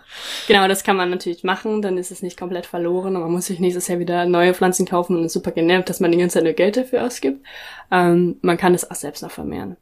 So, aber wir waren ja bei der Vermehrung von Krankheiten, ähm, was auch ganz wichtig ist, nicht mit Kartoffeln ähm, zusammen in Beet oder auch nur in die Nähe. Das machen wir nicht, das machen wir nicht, das machen wir nicht. Weil es gibt ähm, den Eipilz Phytophthora infestans. Hast du davon schon was gehört, Nein. Christoph? Ähm, hast du schon mal was von äh, The Great Famine in Irland gehört? Nein, auch noch nicht. Das ist die Hungersnot, die es in Irland gab. Ach so, ja. Ähm, okay. Genau. Und die ist halt entstanden durch diesen Eipilz. Mhm. Ähm, es wird auch, glaube ich, Krautfäule oder Braunfäule genannt. Ja, Braun, ähm, genau. Das, das, ja? das, das war auch so ein, so ein, so ein Kleingartenmythos. Ähm, die Leute dort hatten üblicherweise so Tomatenzelte, gab so Billo-Modelle halt im, mhm. im, Baumarkt oder so. Und haben gesagt, äh, die, die Tomatenpflanze darf keinen Tropfen Wasser auf die Blätter kriegen, weil sonst geht ja. die Braunfäule rein. Kannst genau. du das, äh, da, da, das ist tatsächlich ein Zusammenhang. Tatsächlich, ja. Aha. Also dieser Eipilz ähm, ist halt ein Bodenparasit, also lebt im Boden und befällt halt regelmäßig Kartoffeln, wenn es zu nass ist. Weil der vermehrt sich dann, das hat einen, hat einen ganz speziellen ähm, ein Kreislauf, ist ganz spannend, habe ich mir in Irland mal angeguckt in einem Seminar. Ähm, kann ich auch noch mal was so raussuchen. Ähm, genau, und das ist halt ein Eipilz im Boden, vermehrt sich da, befällt Kartoffeln und es gibt auch unter so Agrarwirten das Ding, wenn das Nachbarfeld mit diesem Pilz befallen ist, weißt du, dass dein Feld eigentlich auch schon hin ist, weil über den Wind ähm, verbreiten sich die Spuren und das ruiniert die gesamte er ähm, Ernte. Du kannst ja davon dann einfach nichts mehr brauchen, weil die Kartoffel, das ist ja die Knolle ähm, unter der Erde, die ist halt vergammelt eigentlich. Da ist halt ein Pilz drin, das kannst du nicht mehr essen. Genau, und ähm, deswegen sollte man bei Tomaten, weil sie aus der gleichen Familie kommen, und jetzt ist die nächste Folge auch schon kein Spoiler mehr, ähm, sollte man aufpassen, dass beim Gießen die Erde nicht an die Blätter spritzt. Ah. Weil dadurch kann sich halt dieser Pilz in die Pflanze einarbeiten und dann sind alle deine Tomaten gammelig. Das ist Weil es halt die gleiche Familie ist, ist die Tomate da super anfällig. Und deswegen dürfen auch Tomaten und Kartoffeln nicht nah aneinander angebaut werden. Weil ah. wenn eine ah. Kartoffel befallen ist, vielleicht durch eine Kartoffel von, keine Ahnung, zwei Meter entferne, entfernt, ähm, wenn die den Pilz hat und dann es Wind gibt auf deine Tomatenpflanze, ist deine Tomatenpflanze auch befallen. Ganz, ganz, ganz wichtig. Das ist für mich gerade tatsächlich mindblowing. Das, äh, ja? Ja, das hast da. Ich, ich hätte mal gedacht, dass das, dass das Schabernack ist tatsächlich, dass, nee. sie, dass sie das erzählen, aber dann ist was dran. Nur der Zusammenhang ist halt ein anderer. Also der, dann kommt quasi der Pilz nicht ursächlich so irgendwie aus den Wolken äh, von, nee, von, nee. von daher geweht, ne, sondern ja, okay, durch diesen Impact äh, spritzt es dann sozusagen hoch und dann hast du das. Ah, sehr interessant. Genau, mhm. genau ja. Also das kann halt passieren, das heißt nicht unbedingt, wenn euch jetzt einmal irgendwie da irgendwas hochspritzt, dass es passieren muss. Und es kann ja auch sein, dass ihr, wenn ihr super tolle Erde habt, dass es diesen Pilz vielleicht da gar nicht gibt, wenn die gereinigt ist oder whatever. Aber es könnte halt sein. Deswegen seid da vorsichtig, vor allem bei dem Windding. Kartoffeln, Tomaten immer auseinander. Das ist tatsächlich ein großes, großes Ding. Genau.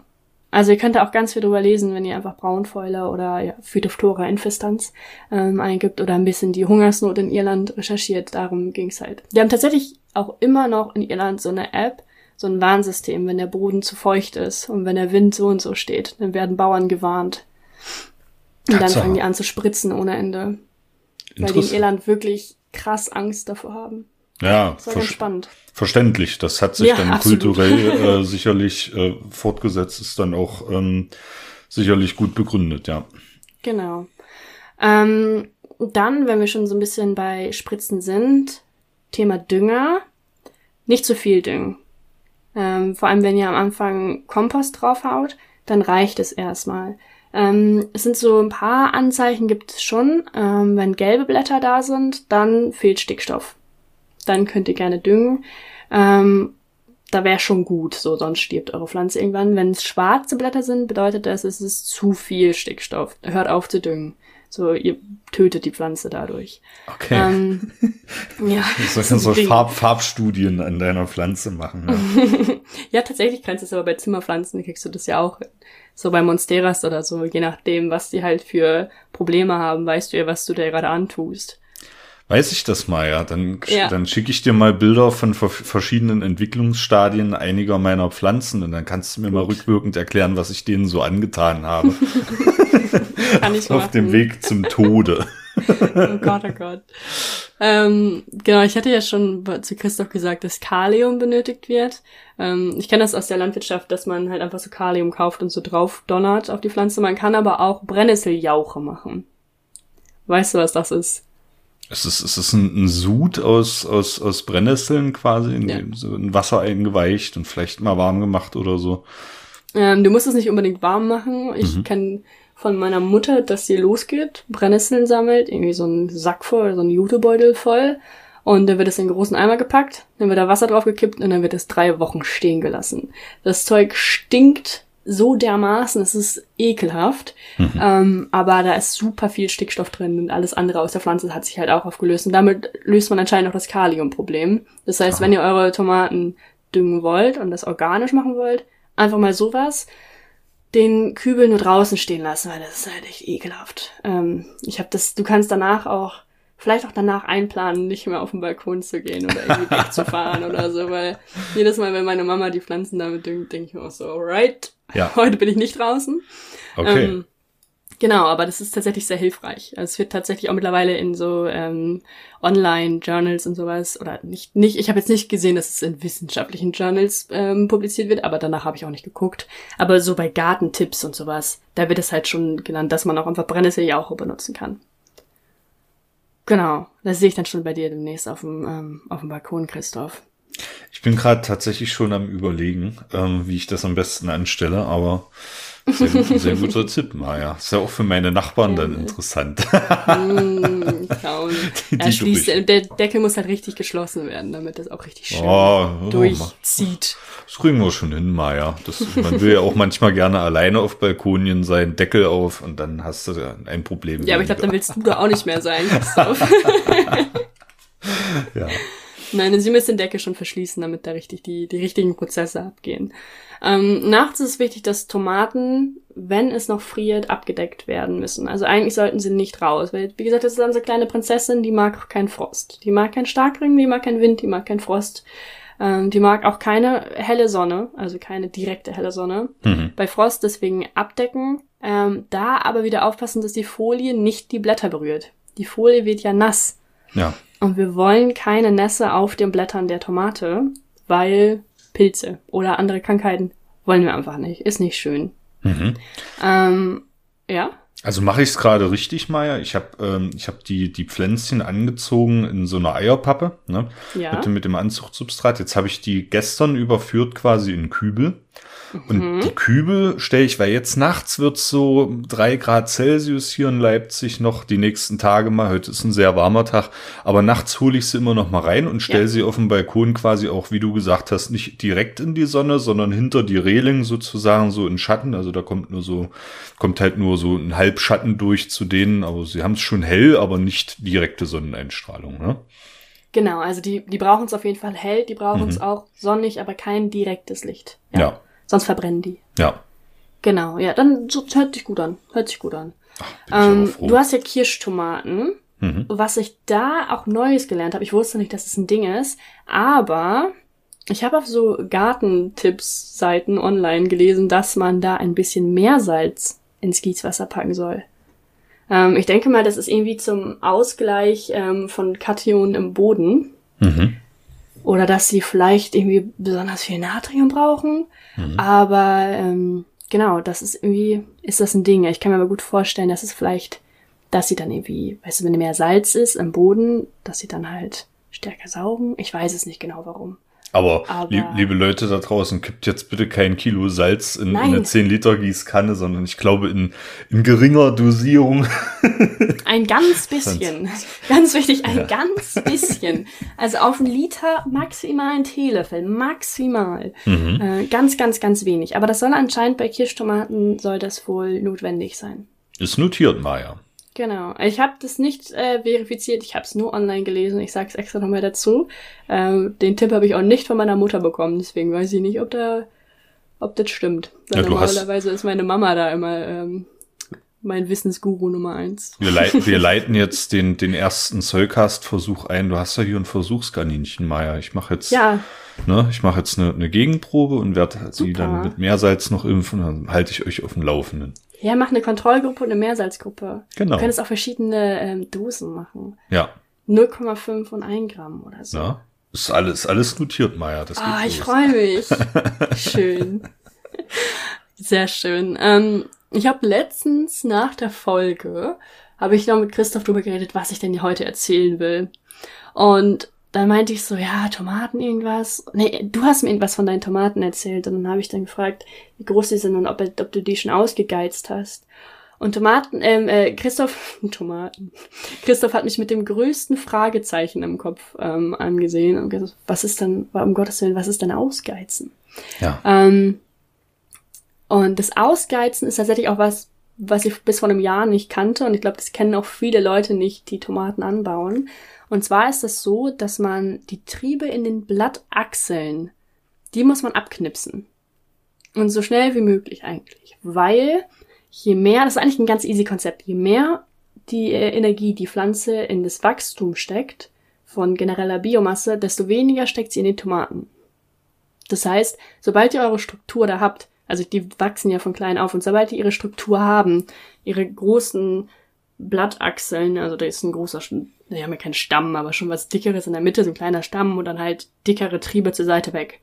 Da sind immer so kleine Triebe. Leute, die Tomaten anpflanzen, kennen das. Und die müssen weggeknipst werden. Weil sonst habt ihr einen Busch. Ihr habt keine schönen Tomaten, ihr habt einen ganzen Busch. Ähm, und das wollen wir nicht. Und deswegen die wegknipsen. Ganz wichtig.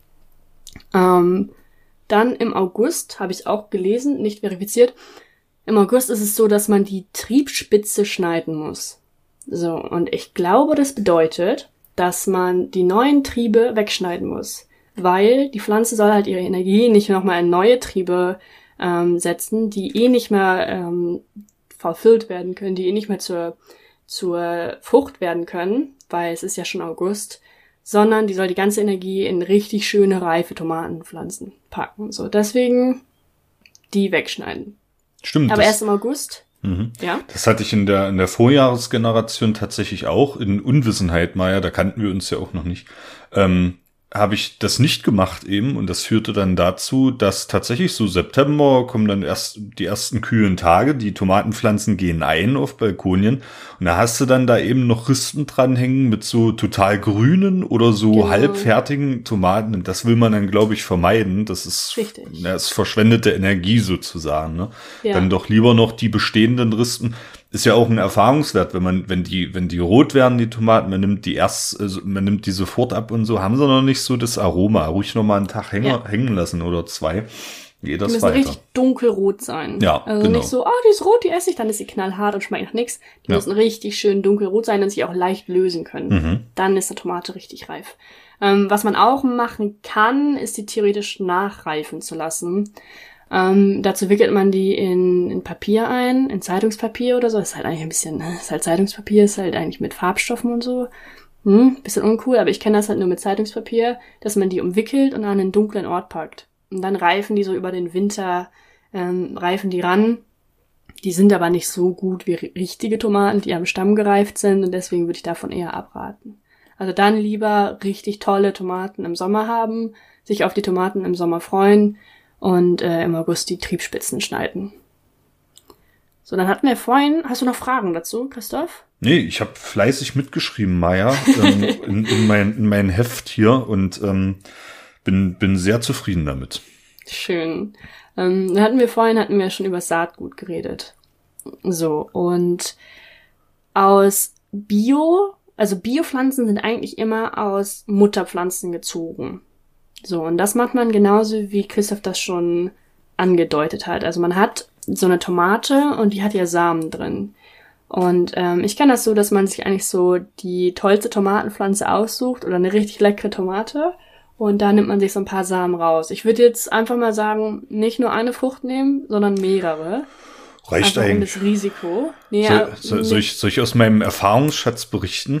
Ja, gerne. Das, ähm, das müsste definitiv, egal was ihr für eine Sorte habt, man sagt, eine, eine Frucht reicht normalerweise. Gut, jetzt habe ich die Cocktailtomaten, ich habe glaube ich auch drei genommen oder so und habe jetzt Saatgut über. Aber ihr müsst die, die, die Frucht nehmen, die Tomate eben und äh, gerade wenn ihr Cocktailtomaten habt oder so, nehmt euch ein Gefäß mit Wasser und zerdrückt die unter Wasser, weil sonst habt ihr eine, eine Riesensauerei in der, in der, in der Küche. So, dann drückt man das raus und dann sind die, sind die Samen sozusagen ja in der Mitte in so einem Geleeartigen, ähm, ja. naja, in so, so einer Substanz drin. Und man holt das Fleischige raus außen, das kann man auch noch wegschnurpsen, wenn die Frucht gut ist, und lässt die Samen mit dieser gallertartigen äh, Substanz so ein, zwei Tage in dem Wasser noch liegen. Dann löst mhm. sich dieses gallertartige tatsächlich ab und man kann dann schön abgießen, die, das Saatgut, also die Samen dann nochmal abspülen so ein bisschen und hat dann tatsächlich diese reinen Samen. So habe ich mein Saatgut gewonnen und es ist sehr, sehr gut geworden. Okay, also ich hätte jetzt gedacht, dass man die rausfriemelt und dann halt wäscht und dann trocknen lässt. Aber wahrscheinlich ist es einfacher mit Christophs Methode. Ja, einfach Bottich rein zerdrücken ja. und dann da geht das auch. Die andere Methode, du kannst natürlich auch operieren mit Skalpell. Und, genau, ähm, so hätte ich das wahrscheinlich gemacht. Ja. ja, aber also ich würde immer sagen, vielleicht mehr als nur eine Frucht nehmen. Du weißt nie, was mit der Frucht ist. Vielleicht äh, will die sich nicht vermehren lassen. Schad, schad auch nix. Äh, die, die Samen kannst du, glaube ich, bis zu fünf Jahre aufheben. Also ich habe meine oh, dann äh, schön, die sind dann jetzt schön trocken gewesen, habe die dann in ein Gläschen gepackt und beschriftet und ab in den Schrank und so, schad nix. Ne? Waren das auch Biopflanzen, die du dir geholt hast? Äh, das weiß ich nicht. Die habe ich natürlich auf eBay Kleinanzeigen gekauft. Äh, von einer äh, Dame hier aus Leipzig äh, bin ich tatsächlich überfragt. Aber sie schmecken okay. sehr gut und das war mir äh, wichtig. okay, weil ich habe online gelesen, wieder nicht verifiziert, kann ich mir vorstellen, dass es auch F1 Saatgut gibt. Ähm, dieses F1 Saatgut ist halt eine Hybridisierung und ähm, also eine Kreuzung. Und es ist halt so, dass ähm, es, es gibt diese Muttergeneration und dann gibt es diese äh, oder zwei Muttergenerationen und dann gibt es diese F1-Generation und das ist halt die, die ihr kauft. Ähm, Dadurch ist aber, wenn ihr die vermehren wollt, die F2-Generation nicht so leistungsstark. Ähm, man kann daraus eigentlich nicht so richtig Tomaten ziehen. Das ist meiner Mutter auch schon mal passiert, ähm, dass sie einfach aus den Tomaten keine neuen Samen oder keine, also Samen schon raus und konnte, aber halt keine richtigen Tomaten ziehen konnte und tatsächlich deswegen dann Tomaten nachgekauft hat im nächsten Jahr. Deswegen, wenn ihr das mit den Samen machen wollt, guckt vielleicht, dass ihr irgendwie ja, Biopflanzen nehmt oder irgendwie vielleicht wie du von Leuten, bei denen ihr wisst, dass das halt ähm, gute Pflanzen sind und nicht so ein komisches Saatgutkrams. Ähm, zuletzt noch kurz zur Anzucht. Christoph hat es ja schon gesagt, eigentlich ein warmer Ort, so am Fenster ist ein bisschen, ist gut für eine Anzucht, in so ähm, Pappkartons oder Eierschalenkartons, sowas halt, ähm, ist eigentlich perfekt. Und ähm, ja, Ende März, Anfang April kann die dann eigentlich dann umgepflanzt werden. Also beziehungsweise eigentlich Ende März anpflanzen und dann jetzt im Laufe des Aprils, wie Christoph das eigentlich gemacht hat, ähm, können die umgepflanzt werden und dann, wenn kein Frost mehr ist, rausholen, beziehungsweise wenn es jetzt schön warm ist, dürfen sie, wie Christoph das gemacht hat, jetzt raus, aber dann nachts mal kurz reinholen. Wir wollen nicht, dass es unseren Prinzessinnen schlecht geht. Das einfach immer im Kopf behalten und ich glaube, dann sollte das laufen. Ich hoffe auch, dass ich, dass ich dich nicht enttäusche, Maya, ähm, mit, mit den Pflanzen. Bisher ist es gut gegangen. Ähm, auch, noch, auch noch ein Erfahrungswert, wenn man die, ich habe halt auch ökologisch gedacht, ne, einfach Eierkartons genommen, das reicht tatsächlich. Ich habe ähm, Mitte März schon angefangen und habe mir aber notiert, an welche Stelle, in welchem Eierkarton ich sozusagen eine Aussaat Mitte Mai gemacht habe. Das war ein Eierkarton, äh, Mitte März, Entschuldigung. Mitte März ein Eierkarton, dann Ende März war ein Eierkarton. Ich glaube, jetzt Anfang April habe ich den dritten auch noch äh, bepflanzt. Habe mir das oh, okay. natürlich immer, habe mir auch notiert, wann die gekeimt sind dann, weil mich das mal interessiert ja. hat so irgendwas zwischen 10 und 20 Tagen, dann geht das los. Ne?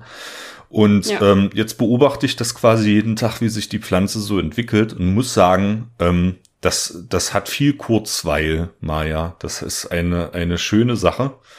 Und äh, deswegen ist schön, dass wir hier mal über die Tomaten geredet haben dass du uns äh, ja. vor allem erklärt. Wir haben, ich, ich, ich fasse das, ich habe ja jetzt was gelernt, Maya. Ich, ich, ja. ich, ich, ich fasse das nochmal zusammen. Ne? Ach schön, danke. Ähm, vielleicht. Also, wie gesagt, Aussaat hat man schon gesagt, so Mitte, Mitte bis Ende März, vielleicht auch noch Anfang April, schön auf der Fensterbank, am besten in Eierkarton, verwendeten ein Anzuchtsubstrat, torfrei, wenn, wenn möglich.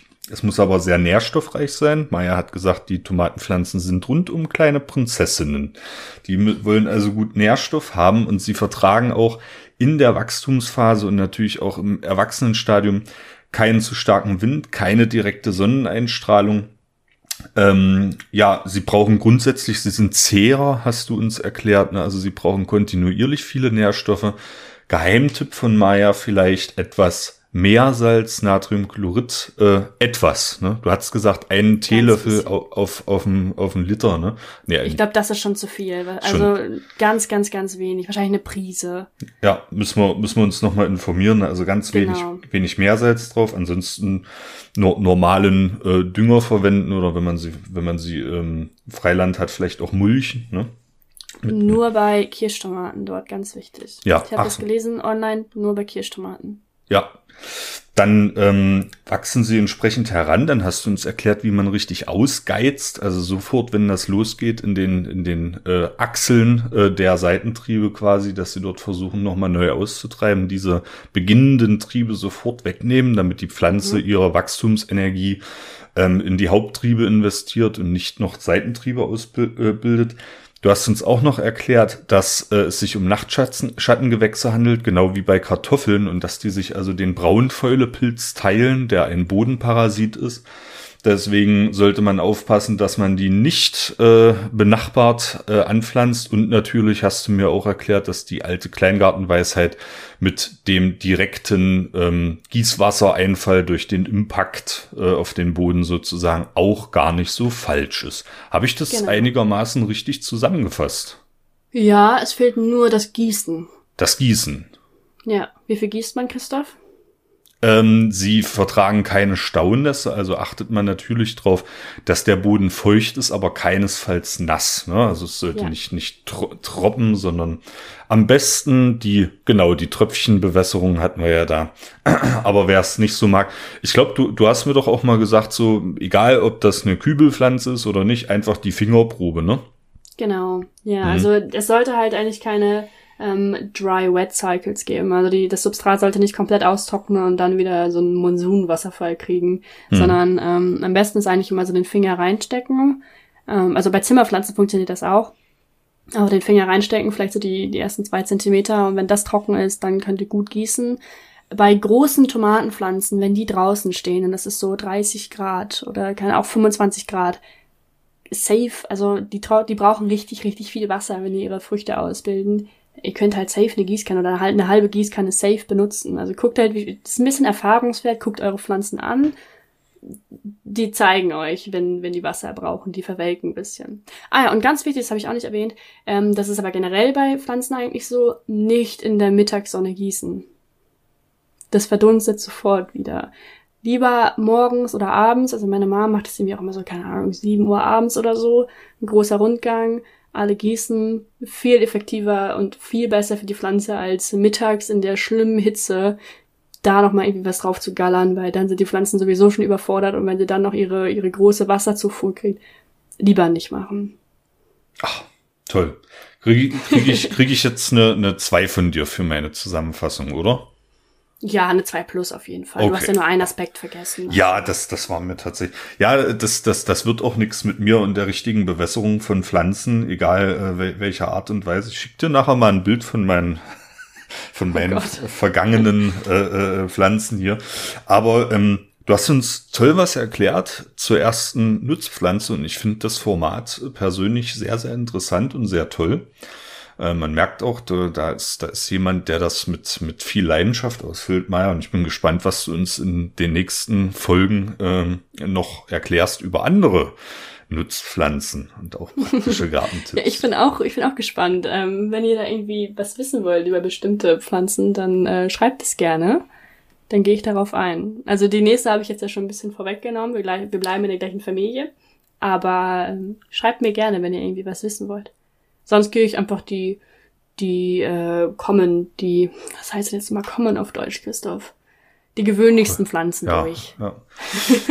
ich hatte auch vor, vielleicht irgendwann mal so eine Kräuterfolge zu machen. Naja, tu, tu dir keinen Zwang an, ja. Wir sind hier der Boden-Podcast und Böden sind Pflanzenstandorte, ja. Das äh, spielt immer eine Rolle.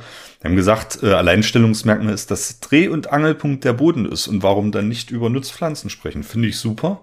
Hat mir richtig gut gefallen. Ich habe richtig was gelernt und jetzt auch gerade, also jetzt, wenn ich hier rausgucke, hier sind gerade äh, über 20 Grad Celsius in Leipzig. Also ich hab, gehe jetzt gleich auf den Balkon und werde äh, meine Pflanzen anstarren. Ähm, das hast du jetzt auf jeden Fall bewirkt. Ähm, wie, wie das immer so ist, äh, in der nächsten Woche bin ich wieder dran mit einem Thema. Das wird also dann äh, knallharte Bodenchemie. Oder wir lernen was über Marsböden oder wir lernen was über Schwurbel. Ich ähm, weiß es noch nicht. Lasst euch mal überraschen. Wir freuen uns auf jeden Fall, dass ihr uns die Treue haltet und dass schon so viele Leute den Zollcast hören. Das ist äh, un unglaublich und jeden Tag werden es mehr und äh, die Zahlen steigen und steigen. Ähm, deswegen kann es auch mal sein natürlich, dass äh, sich Expertinnen und Experten darunter befinden, die sagen, na, da habt ihr vielleicht irgendwas nicht so richtig erzählt oder ich weiß was besser. Jetzt gerade bei dem Nutzpflanzenthema, ey, da ja. sind bestimmt Leute da draußen, die sagen, na, ich habe hier noch diesen oder jenen Geheimtipp. Immer her damit. Schreibt uns an info.zollcast.de. Maya kriegt demnächst auch eine eigene E-Mail-Adresse unter Kontakte auf unserer Website www.zollcast.de könnt ihr dann auch Maya direkt anschreiben oder info.zollcast.de. Anschreien. Anschreien, ja. Ja, apropos, ihr könnt uns auch mal äh, eine Sprachnachricht schicken, so wie es mein, mein Nachbar schon mal getan hat. Äh, dann spielen wir das hier als Audiokommentar ein. Auch das ist äh, alles gerne. möglich. Genau. Immer gerne Kritik und Feedback. Wir stellen Sachen richtig, das ist überhaupt keine Frage. Ähm, folgt uns auch auf den sozialen Medien. Der Instagram-Account ist tatsächlich schon angelegt, zollcast.podcast. Ähm, könnt ihr auch schon folgen, da ist halt jetzt noch kein Content äh, hinterlegt, aber dann seid ihr schon gut vorbereitet, wenn es losgeht. Wir sind auf Twitter.